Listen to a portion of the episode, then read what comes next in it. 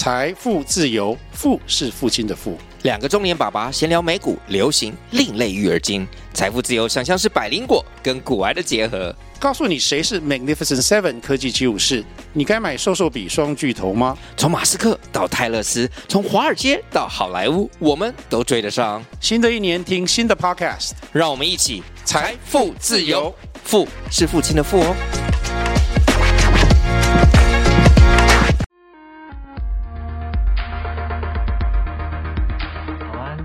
风传媒的财经主编周全，这是二零一九年十二月九日 Money Talk 第零集的播出。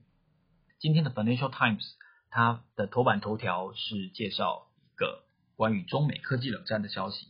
他提到说，北京政府要求中国大陆旗下所有的政治实体，也就是地方政府、中央政府，还有一些公务机关，它的英文叫做 Public Bodies，必须要在二零二二年之前。移除，也就是不准用所有的外国进口的电脑，还有外国开发商研发出来的软体。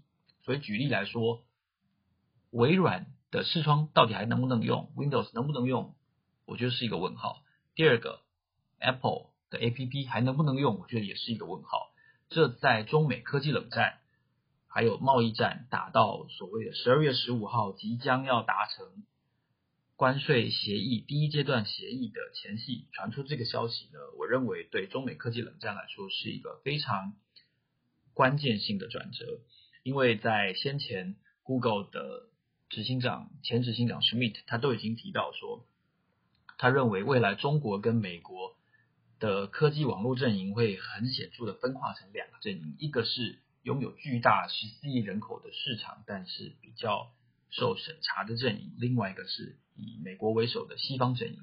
我认为在西在《金融时报》提到这个消息的时候，其实也从旁印证了，我认为中美科技冷战很可能会深化，而且分化两大阵营在网络发展上根本性、显著性的不同。这是我认为今天最重要的一个趋势。此外，在台湾的资本市场，今天还有另外一件大事，也就是和润上市。代号六五九二的和润，他做的业务是汽车融资贷款，它是和泰汽车旗下的子公司。这一支股票也是过去十年来台湾资本市场在 IPO 承销抽签上吸引到最多散户的一档股票。我们的资料显示，有九十九万多笔，也就是将近一百万笔的承销的抽签单在参与这次的成交抽签公开申购。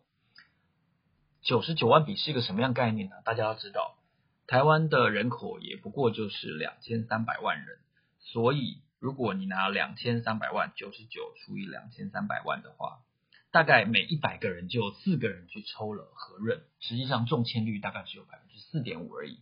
为什么有这么多人一百万人去抽签和润呢？因为在新贵的抽签的时候，它的价钱是一百四十几块，而它承销的价钱只有四十几块。换句话说，他只要抽到一张这个散户，他大概会赚九万五千块。表现在今天开盘的第一天上，和润很快的果然就大涨，在十点多的时候就已经涨到了九十二点多块，所以价差是非常大，果然就吸引了很多的散户进场。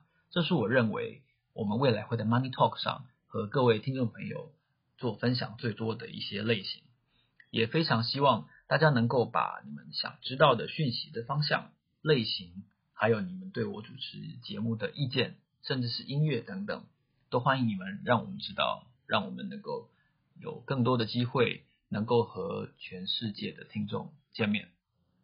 非常期待和大家交流，谢谢，明天见。